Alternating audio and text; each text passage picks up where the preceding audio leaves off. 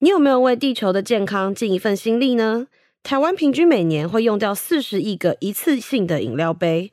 为了达到环保目的，政府推行的循环杯机制已经在一月一日上路喽。不管是在小七、麦当劳还是全家，都有机会可以使用哦。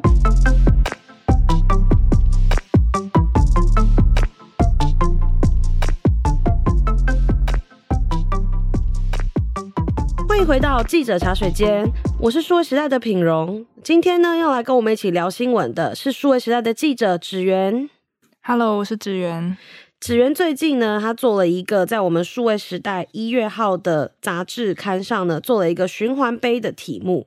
那因为循环杯呢，这个题目一般我们没有这么常见，所以首先呢，想问问芷媛说，诶，是什么样的契机，你会突然想要做这个题目？就我身边有蛮多朋友开始去买环保杯，因为现在就是说你自带环保杯去买饮料的话，可以扣五块钱。然后我就是。平常就是闲的时候就去查一下有没有好用的环保杯，然后不知不觉我的脸书就是被那些广告，就是演算法之下，然后所有广告就是都出现环保杯，然后就去查一些，就也好奇吧，就去查相关资料，就慢慢发现说，诶，有法规这个东西，就是循循环杯的法规，就说从二零二三年一月一号开始就会上路这个循环杯法规。那当然我自己也是消费者，那也是读者，我就会好奇说，那到底环保杯是什么？那它到底要怎么借跟怎么还？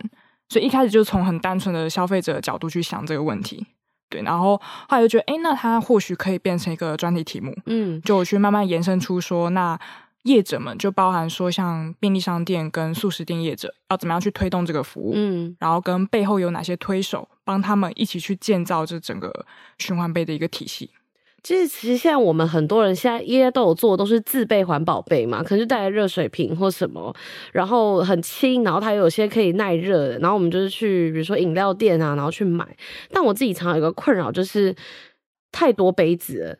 就我自己在收的时候，我就是用一用，我可能比如说三个月就会换一个换一个。嗯，就它收纳其实有一点小，而且大家不知道有没有发现，就是厂商或者是逢年过节，就是他们非常非常喜欢送杯子，送杯子对，就不管是保温瓶还是那种塑胶瓶，反正就是都有这样子。嗯、所以这个就我觉得还蛮，就算是一个蛮热门的礼物。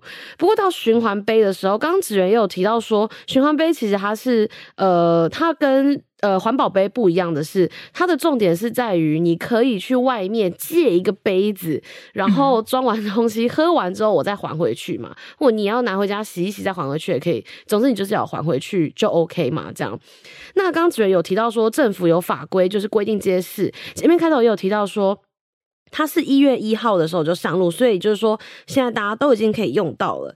那芷媛可不可以进一步说一下，就是法规它是怎么规定的，以及就是说，呃，如果就是这些业者他们其实目前的就是他们的审查标准是什么？法规目前是说在第一年，因为二零二三年是第一年去推动，他就说现在素食店业者跟便利商店业者这两大业别的呃单位，就是他们在第一年要全台湾每五 percent 的门市都要提供循环杯服务，这是他们设定的最低标准。但你也可以超标，这是他们比较乐见的。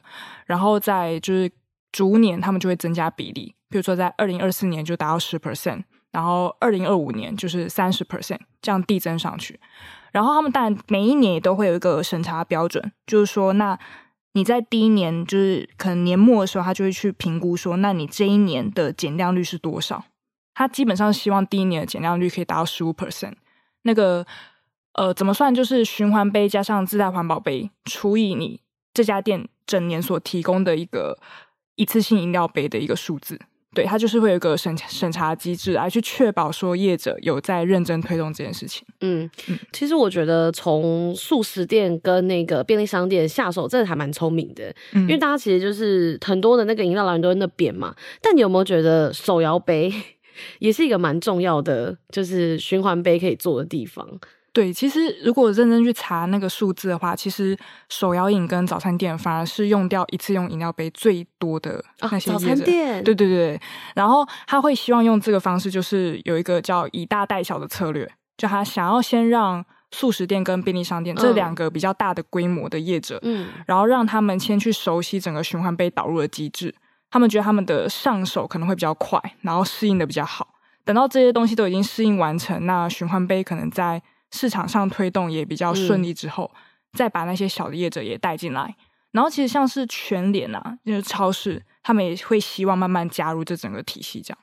其实可能以资本额来看，或者是一些经济实力啊，确实是这种连锁，什么摩斯、麦当劳啊，然后、嗯、呃小七啊这些企业，它有能力去做个这个机制，然后他们做起来之后呢，这套机制很成熟了，然后再 run 到比如说早餐店啊，然后或者是你刚刚说的那个。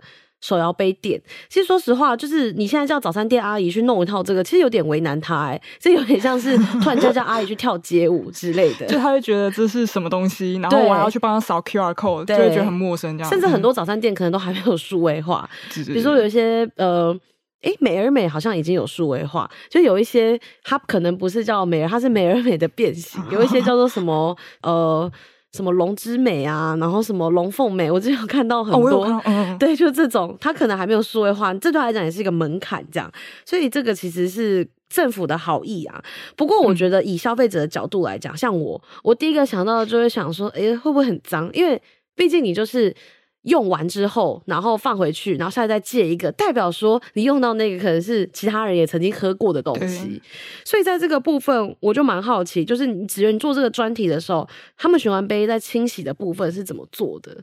我们那时候就是访的一家，就叫做环海竞速，嗯、它就是全家还有莱尔富目前正在合作的一家循环厂商。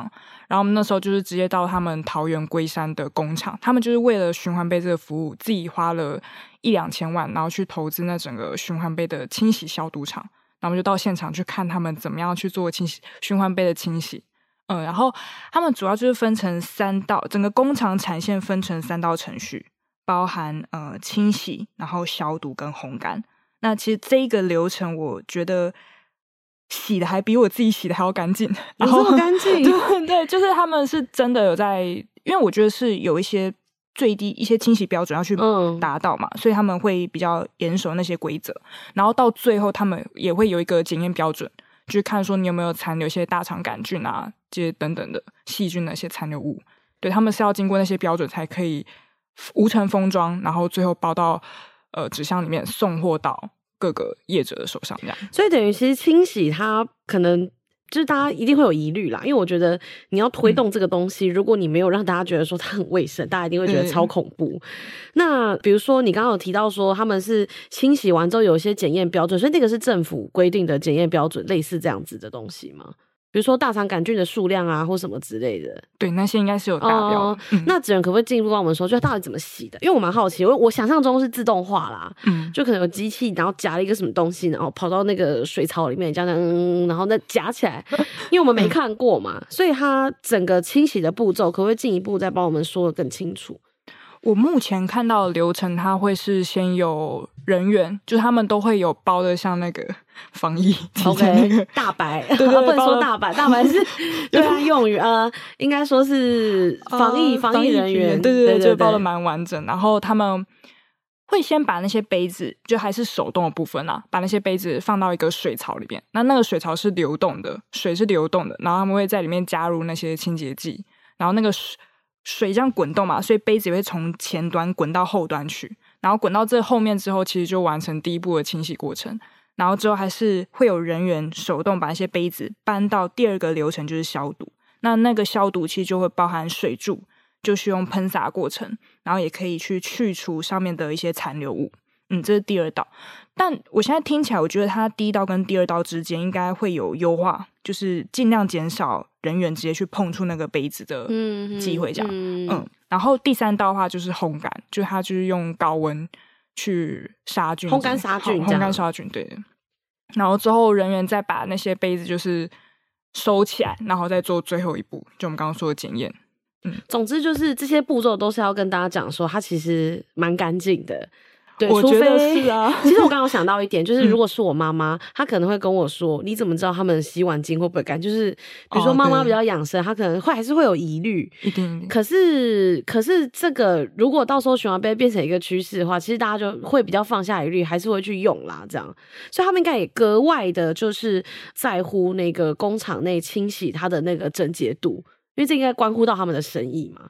我觉得这方面可以由全家一起来看，因为他跟全家合作嘛。那其实全家它是一个知名的连锁业者，他对于品管这部分也会非常的严谨，嗯、所以那些工厂其实全家一定都到现场去看过，等于是他们一起去打造这整个工厂这样，所以这些算是有品质保证的。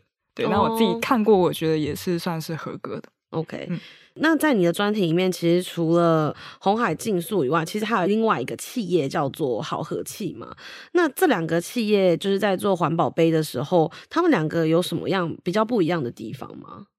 环海竞速跟好和气他们不一样的地方在于，环海竞速它有自建的一个清洗消毒厂，这是它最大的投资的那个清洗消消毒厂。对对对对。然后好和气这一块的话，它就没有清洗厂。它其实委外交给我们之前谈那个，有点像国小便当那种，外面都有包那个洗便当的那种。对对对对，他们是委外的，委外找清洗厂去洗那些杯子。哦、OK，、嗯、因为刚刚其实听到子源讲那个洗便当的清洗，其实我我不知道，原来这也是。也不是说 不知道，就是说你很难，就是突然发现说，哎、欸，那是一个产业，这样。就是以前我们抬那个便当桶，然后集中到一个地方，然后它也是用这种自动化的方式把它洗干净，这样子。哦，理解。所以好和气跟红海竞速有点像是一条龙的服务嘛，就是从呃杯子到这个呃回收的机制，不管是软体硬体的建制，到那个比如说把杯子拿去洗，整个物流服务，好和气、鸿海竞速其实都有做这些嘛，只是说好和气可能就是没有。这个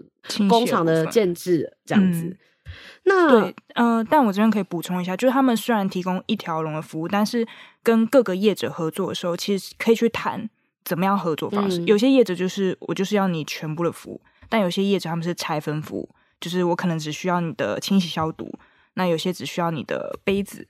就是看他们怎么样去谈，这是可以去切分的，就是一个很灵活的模式。对，OK，就是台湾台湾一一项厉害的地方，就是说东西是可以分开的，就我们可以我们都可以 拆买，你不用买一整组这样子。看到怎么？所以那这个其实就是我们台湾就是的特色嘛，我们就是什么东西都可以拆分拆开来卖，比如就是晶圆代工就是很明显的，我们就是上游、中游、下游都可以拆开，在循环杯我们也可以做到这样子，就是厂商可以买他要的服务，那。啊，反正就是大家各取所需嘛，这样。嗯、那现在很好奇的是说，呃，目前假设我是一个就是环保小尖兵，然后我只是想要先抢先的试用这个环保杯的服务，我要怎么用？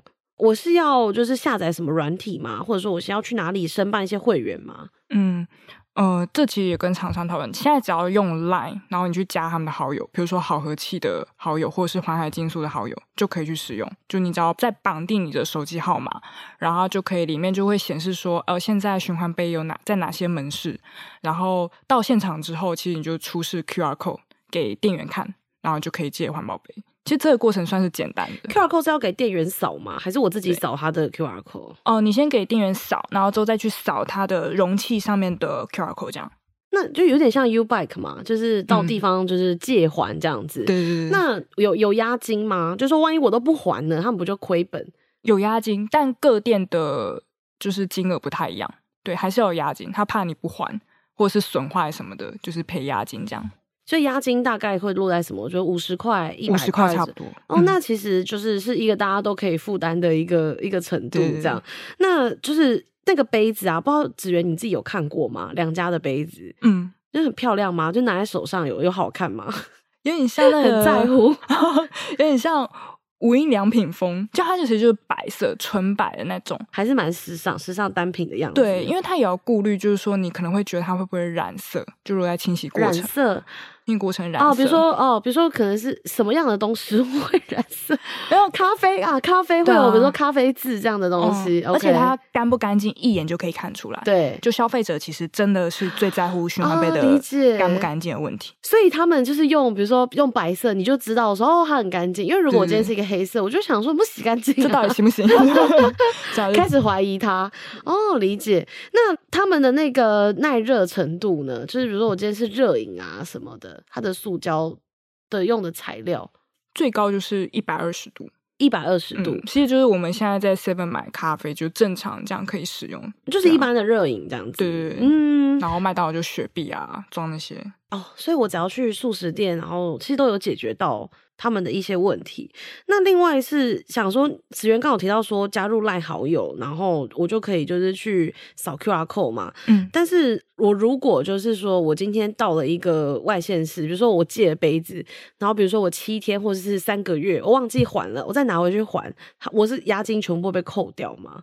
你押金被扣掉，而且你短期之内应该借不了第二个，那我就进入黑名单吗？他应该还是有一些宽松的一些调整啊，嗯、就你可以跟他说你可能不见了，还是你三个月到底去哪了？你为什么没有还？可能三个月哦、喔，三个月可能就是呃离离开公司，离开公司辞职了吧？还是可以还啦？我觉得嗯，可能押金被扣着吧。但这个我还没有遇过，OK，对，因为他们可能也还没有想到说三个月没还到底是要怎么太久了，太久了，真的太久了。那如果我那个杯子就是比如说他借一天，他会有比如说第一天是多少钱，然后第二天是多少，第三就是累计上去的这样的计费方式？没有没有，他就一次一次的押金，一次去算。哦，等于说我三个月后还，我也是只要给他押金五十块这样子。哎，这个问题我不太确定呢，我是不是要该再去问？开启奸商模式？天哪！所以记者再回家多做功课。所以其实对这些厂商来讲，其实初期的商业模式可能获利的这个幅度不见得这么大。初期应该是先要把这个呃循环杯的机制先做成熟、做起来嘛。对，其实像好和气他们本身，他们除了在帮业者去做循环杯，他们最主要还是靠自己去各大的音乐季或园游会去。推动那些循环杯服务，那个才是他们真的会 可以赚钱的地方。跟各个业者合作，其实他们都觉得其实获利并不会到非常的好。这样音乐季的这个可以再进一步分享一下嘛？嗯、比如说我去音乐季，然后陌生开发，请大家用循环杯，但这些人之后还会再回去，比如说 Seven，然后再继续借吗？嗯，应该说他们音乐季其实有些是公关主动来找，就问他们说：“哎，那你们可不可以好和气在现场？”就提供可能一万个杯子，那我在现场可能各个摊位，我就可以去租借循环杯，就在现场一次的这样服务下来，这样获利是蛮可观的，也是他们最主要的获利来源。听起来是另外一个商业模式，就是说我在一些活动现场，嗯、大家不方便带杯子去的时候，嗯、我就去那边，然后经营一个服务，听起来是就是另外一种的获利的方式。马上借，其实你结束活动，你就可以直接还了。对啊，比那些用纸杯丢弃的还要环保。嗯嗯，这是另一个。但是以业者这方面来讲的话，我觉得现在业者们还是会去在意那些成本，所以跟他们谈的话，其实获利上并不会到非常可观。就是比较诚实的话，可以录吗？可以可以。那现在有就是主要的使用族群的年龄层嘛？是不是还是以年轻人居多？现在还没有办法去。计算是因为它的服务今年才刚上路，嗯，然后过去的使用基数其实还没有到很大，嗯嗯嗯，对，所以他们还没有办法去统计出来说普遍的使用率，需要在一段时间，嗯嗯。那我们今天聊下来，很，只有你自己做完这个专题，你会开始使用循环杯吗？你有这个计划吗？哎、欸，其实我有试用过一次循环杯，对，因为我要做这个题目，我想说我先试试试用看看如何，整个体验的感觉怎么样？坦白讲，我觉得我那时候是因为要做这个题目，所以我马上借，其实还蛮快就换了。那我是回到同一家店去换，但是我以长期来看，因为它现在店面的数量还没有很多，那我觉得最大的问题就会在于说，我借了，但我不容易去归还，对，就会有点麻烦。它的痛点可能现在目前最大的是在这边，对。可是这也是很尴尬的地方，就是业者们就会觉得说，诶，假设到时候使用的人很少。那我为什么要在那么多家店都去导入这个循环杯？这其实都需要成本，对，还要教育训练啊什么的。就是，但如果你数量没这么多，消费者可能会觉得，哎呦，那我很难接，我干嘛要使用这样？所以这是一个很尴尬的地方。我觉得它会是接下来最大的问题。可能在拓展就是租还点的时候，可能会有一段烧钱的过程啦。是，可是如果他的点不够多，大家也不会想用，因为就不方便嘛。嗯，对。然后大家可能就会想要找别的地方。那他现在可以 Seven 借，比如说莱尔富还或麦当劳借，然后莱尔富还这样子吗？基本上不同系统，就所谓不同系统，就是比如说环海竞速合作的那些业者跟好和气合作业者，目前来讲是不能去流通的，因为他们的背后那些。呃，可能物流啊，跟清洗厂商都是不一样的。但是有去谈说，同一家，比如说全家跟莱尔富都用环海竞速合作的话，它基本上是有在讨论说未来要不要可以互相流通循环杯，但这都还在讨论阶段。所以以最真实的情况来讲，就是还不行，但这也很麻烦啊。就是我在全家使用完，然后我到可能到莱尔富，我可能不方便去归还这样。嗯，嗯，我觉得很期待，因为如果可以的话，其实会增加我的使用意愿。因为其实我自己有在用，大家不知道知道有一个东西是随租随还的。快充，对对对，那这个东西我就很常隔天才 想起来要还，但我很喜欢它的原因是因为它的那个租借点很多，它变成一个捷运站，对我体验很决定性的因素。那我自己目前其实也因为是刚开始，我没有用循环杯的经验，但是如果之后比如说循环杯还有一些，比如说集点活动啊，比如说你在 Seven，比如说租了五六次，然后我可以换一个小零食，类似这种活动。我就会蛮喜欢的，就蛮有吸引力，就还是会被吸引啦。这类的 活动吧，想要鼓励。现在已经有了，应该有。然后，哎、欸，应该有，讲的不确定。他有在有这个想法，然后也有说可能使用循环杯可以折抵五块钱，就有这些优惠，然后鼓励大家去使用，这样慢慢就是先从鼓励，而不是先从强迫开始，让大家用循环杯。好。今天非常感谢芷源的分享。如果你喜欢这一集的内容，别忘了在 Apple Podcast 给我们五星好评。有任何的想法或建议，也都欢迎留言告诉我们哦。我们下集再见，拜拜，拜拜。